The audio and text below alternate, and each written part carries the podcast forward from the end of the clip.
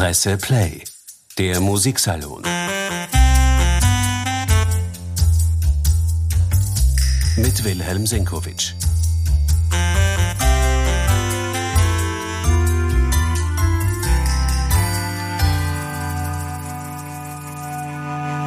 Am heutigen Donnerstag beginnen die Festspiele von Gars am Kamp mit der Premiere von Georges Bizets Carmen. Das ist und bleibt eine der meistgespielten Opern der Musikgeschichte, obwohl wir von ihrem Komponisten nicht viel mehr wissen, als dass er Georges Bizet geheißen hat. Und vielleicht das Gegner des deutschen Musikgiganten Richard Wagner der ersten Stunde, wie Johannes Brahms oder Friedrich Nietzsche, die Musik der Carmen gegen die Bayreuther Ästhetik ausgespielt haben. Grund genug, unseren heutigen Musiksalon einmal der Persönlichkeit von Georges Bizet zu widmen. Wer war der Mann, der Carmen komponiert hat? Carmen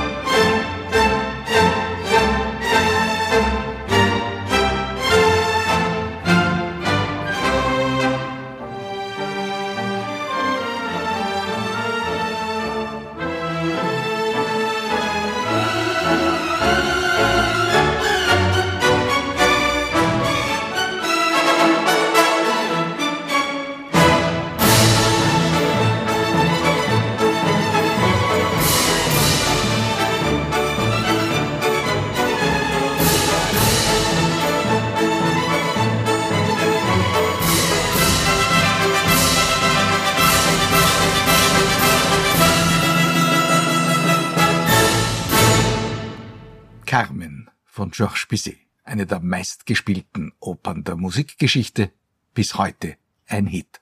Den Welterfolg hat der Komponist Georges Bizet nicht erlebt. Sein kurzes Leben lang hat er darum gerungen, Erfolg am Theater zu haben. Bizet stammte aus einer musischen Familie, genau genommen aus einer Sängerfamilie. Der Vater war Sänger und Komponist, die Mutter Schwester eines berühmten Gesangslehrers. Und der kleine Georges hat sofort sein Talent unter Beweis gestellt. Er war noch nicht einmal zehn Jahre alt, als er die Aufnahmsprüfung ans Pariser Konservatorium geschafft hat. Jacques Fromental Alevi, der Komponist der Jüdin, war einer seiner Lehrer und sein erster wichtiger Förderer.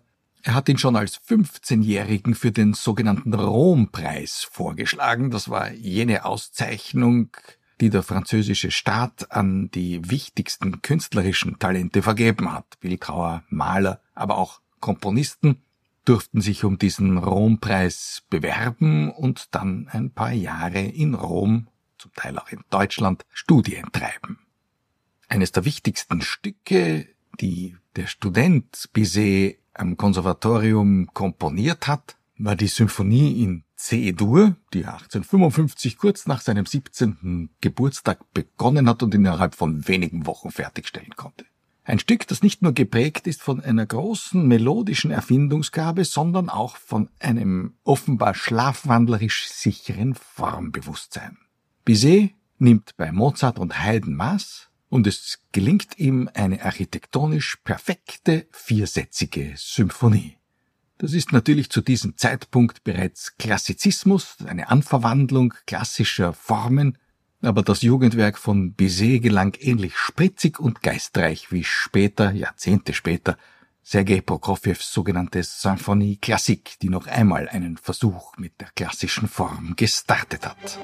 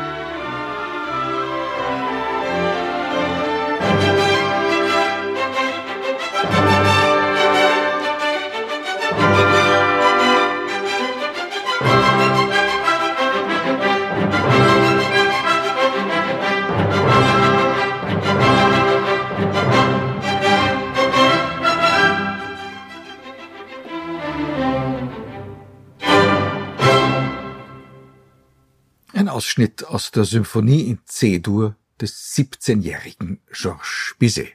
Wahrscheinlich hat der Komponist dieses Stück nie gehört. Es war eine Art Talentprobe, die im Archiv des Konservatoriums in Paris beinahe verloren gegangen wäre, also seit dem 20. Jahrhundert entdeckt, aber seit der internationalen Erstaufführung unter Felix von Weingartner in den 30er Jahren gehört dieses geistreich spritzige Werk zum symphonischen Repertoire.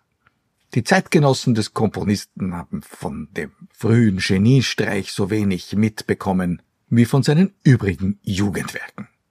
Einmal hat sich Bizet vergeblich, wie sein Lehrer Alevi vorgeschlagen hat, um den Rompreis beworben, 1856, erst im Jahr darauf sollte es klappen. Die Saison dazwischen war dennoch für Bizet besonders wichtig. Denn 1856-57 hat Jacques Offenbach, der Vater der Operette, einen Wettbewerb ausgeschrieben. Er wollte, dass junge Zeitgenossen in seinem Genre reüssieren sollten, um seine Erfolge fortzuführen. Als Libretto stellte man den jungen Interessenten ein Stück namens Le Docteur Miracle aus der Feder von Léon Battu und Ludovic Alevi vor. Das ist eine interessante Point in der Musikgeschichte, denn Ludovic Alevi war einer der Autoren der Carmen, mit der Bizet dann zumindest posthum Weltruhm erlangen sollte. Aber da greifen wir vor. Zunächst einmal ging es um eine Operette. Das Stück ist gelungen, wenn sich auch Bizet den Preis teilen musste mit einem Mitbewerber namens Charles Lecoq, der übrigens dann lebenslang der Operette treu bleiben sollte. Die beiden Vertonungen dieses Doktor Mirakel kamen in den Buff Parisien von Offenbach zur Aufführung und waren ziemlich erfolgreich. Danach ist es Bizet gelungen, den Rompreis zu erlangen. Dazu war eine Kantate zu komponieren nach einem geistlichen Thema. Bizet wählte die historische Episode um den Frankenkönig Clovis, der nach seinem Sieg über die Alemannen am Rhein geschworen hat, zur christlichen Religion überzutreten. Er wurde dann tatsächlich getauft und um diese Bekehrung geht es in Bizets Kantate aus dem Jahr 1857. Ich glaube nicht, dass jemals eine für die europäische Kultur so weitreichende kulturpolitische Entscheidung so charmant und so schwungvoll besungen worden ist.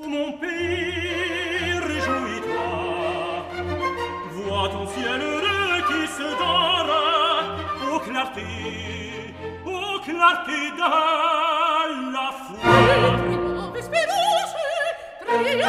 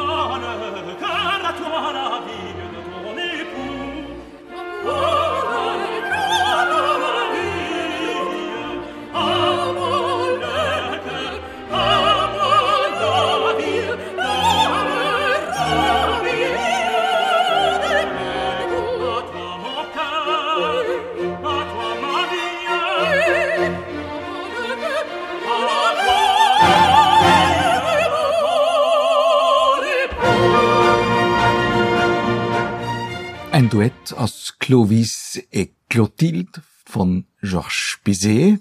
Diese Musik hat dem Komponisten den Rompreis beschert. Der kommende Opernmeister ist da ja ganz offenkundig schon auf dem Weg. Wir schreiben den Jänner 1858 und der 19-jährige Bizet macht sich auf den Weg nach Rom. Eine Jury bewertet dann immer, was die Künstler, die nach Rom gesandt wurden, mit diesem Stipendium so zu leisten imstande waren und erhält von Bizet zunächst einmal eine Oper, eine komische Oper, Don Procopio, die sehr beifällig aufgenommen wird. Danach aber wird es etwas dünner und Bizet schlägt sich mit den Plänen zu einer Symphonie herum. Aber er vernichtet die Skizzen wieder. Das einzige, was er nach Paris mitnimmt, weil seine Mutter erkrankt war, musste er seinen Aufenthalt in Rom frühzeitig abbrechen, waren zwei Sätze dieses symphonischen Projekts. 1860, nach dem Tod der Mutter, gestaltet Bizet die Skizzen zum langsamen Satz zu einem großen Trauermarsch um und er gibt dem Scherzosatz der Symphonie die rechte Form, damit sowohl die Jury des Rompreises, aber auch das Publikum auf ihre Rechnung kommen. Das Stück beginnt mit etwas kontrapunktischen Kunstfertigkeiten, die sich aber gleich in einen Mendelssohn-artigen Elfenreigen auflösen und dann folgt ein Trio mit einer Melodie, die den begnadeten Opernkomponisten bereits verrät.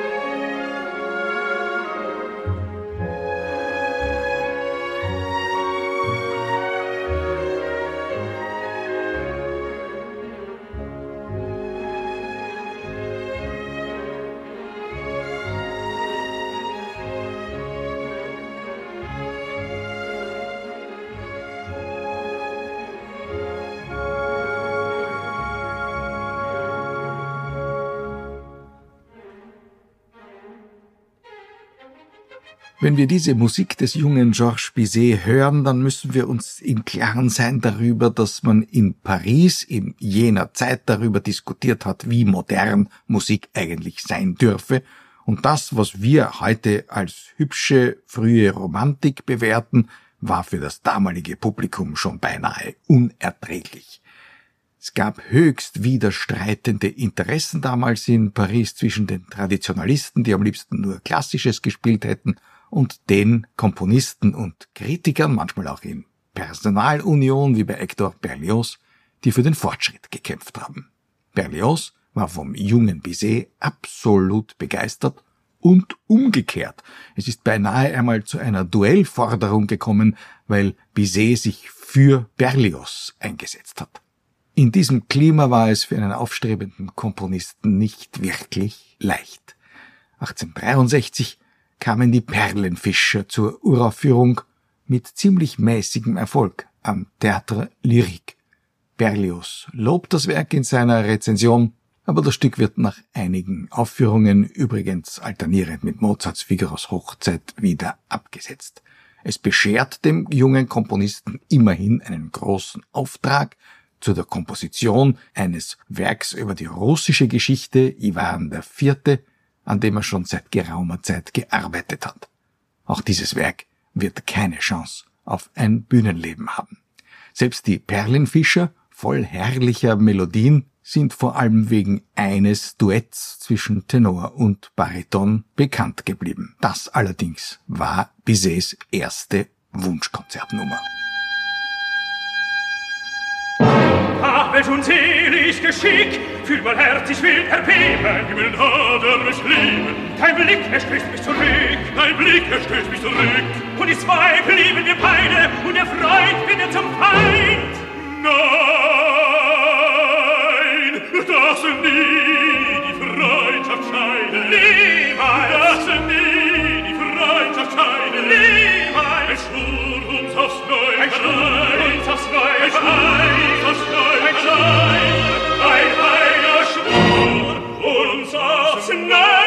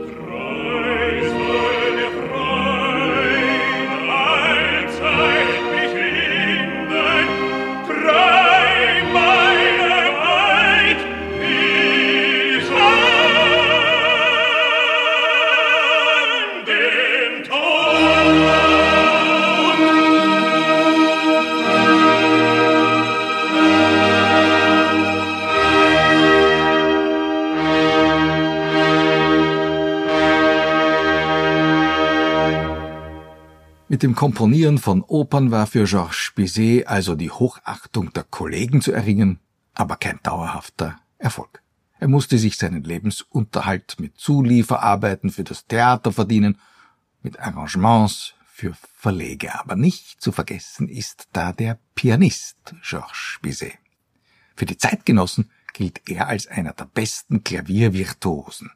Und das seit er 1861 in einem Salon die Gesellschaft begeistert hat, indem er in Anwesenheit von Franz Liszt vom Blatt ein höllisch schweres Werk aus Liszts Feder gespielt hat. Liszt hat Bizet dann zur Seite genommen und meinte, ich dachte, es gäbe nur zwei Pianisten, die imstand sind, dieses Werk im richtigen Tempo zu spielen.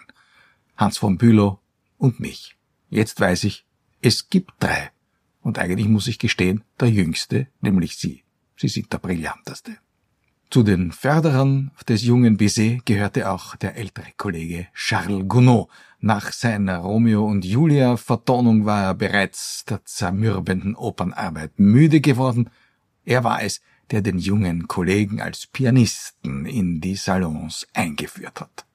Bizet spielte im Louvre und er veröffentlichte Klavierkompositionen.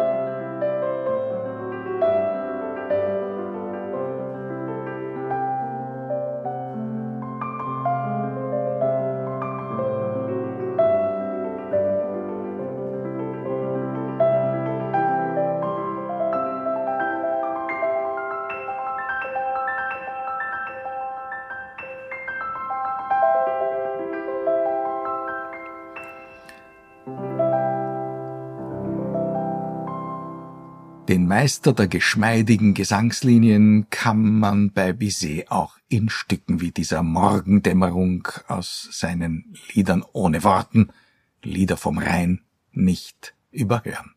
Es war ja auch die Oper, die Bizet begeistert und angezogen hat. 1867 veröffentlichte er seine La Jolie Fille de Perte, wiederum im Théâtre Lyrique und wiederum mit mäßigem Erfolg. 1872 kommt dann seine Oper Jamile, ein exotisches Stück heraus an der Opera Comique, ein völliger Misserfolg. Nicht viel besser erging es dann dem Melodram L'Arlésienne, das Mädchen von Arles, eine Zusammenarbeit mit dem Romancier Alphonse Daudet. Für uns Nachgeborene enthält aber gerade diese Bühnenmusik einige der brillantesten Nummern des Komponisten Bizet. Aufnahmen der Suite aus dieser Arlesienne fehlen in keinem CD-Regal und sie dienen reisenden Orchestern zur Demonstration ihrer Virtuosität.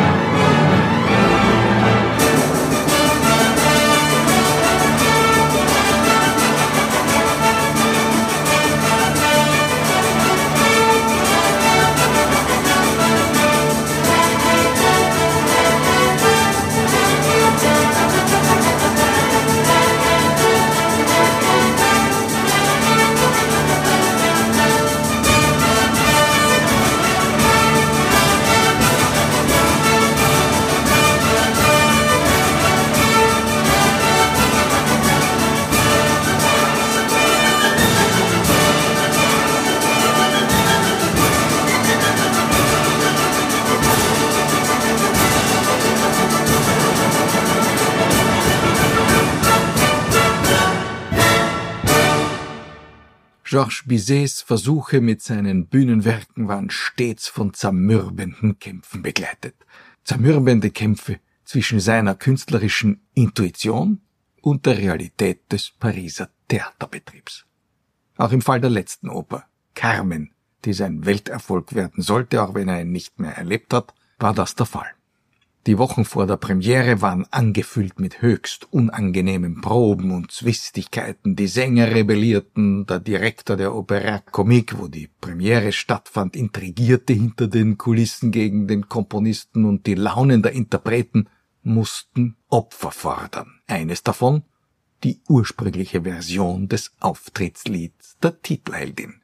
Das möchte man nun heutzutage gar nicht glauben, denn diese Habanera gehört zu den berühmtesten Musiknummern der Musikgeschichte. Die Melodie hat sich Bizet übrigens ausgeborgt vom Spanier Sébastien Iradier. Aber diese Habanera war bereits eine Ersatzkomposition. Der erste Einfall Bizets klang noch ganz anders und musste dann auf Wunsch der Interpretin der Carmen ausgetauscht werden. Erst am Beginn des 21. Jahrhunderts hat die derzeit berühmteste Interpretin der Carmen, Elina Garantscha, das ursprüngliche Stück aus den Archiven gehoben.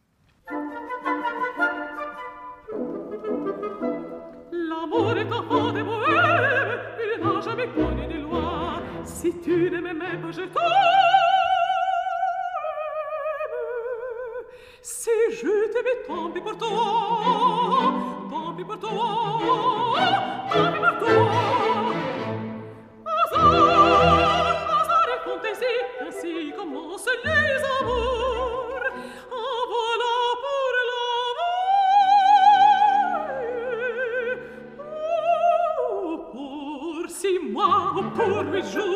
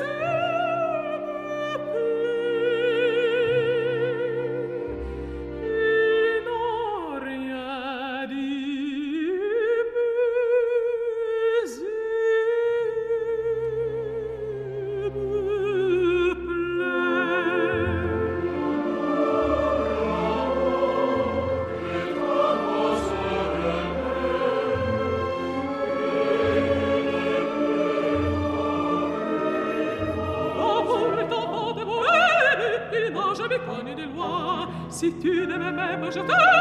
Si je t'aimais, tant pis pour toi. Si je t'aimais, tant pis pour toi.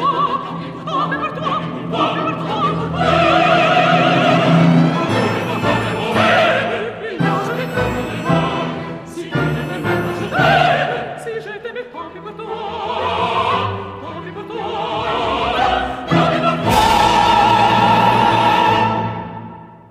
Das war die ursprüngliche Version des Auftrittslieds von Bizets Carmen.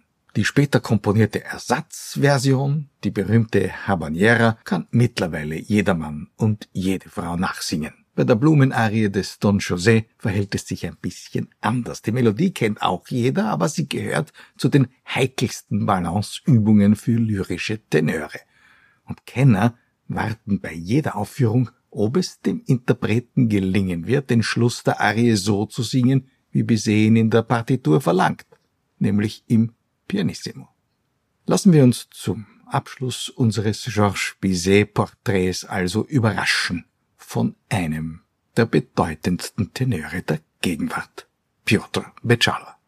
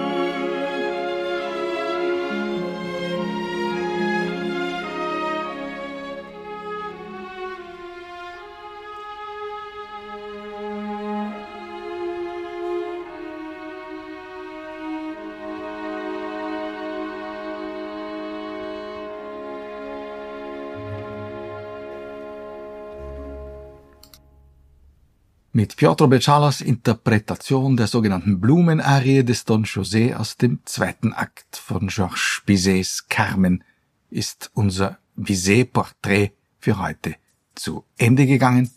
Ich hoffe, es hat Ihnen Spaß gemacht und Sie sind nächsten Donnerstag wieder dabei beim Presse Musiksalon. Presse Play, der Musiksalon. Mit Wilhelm Senkowitsch.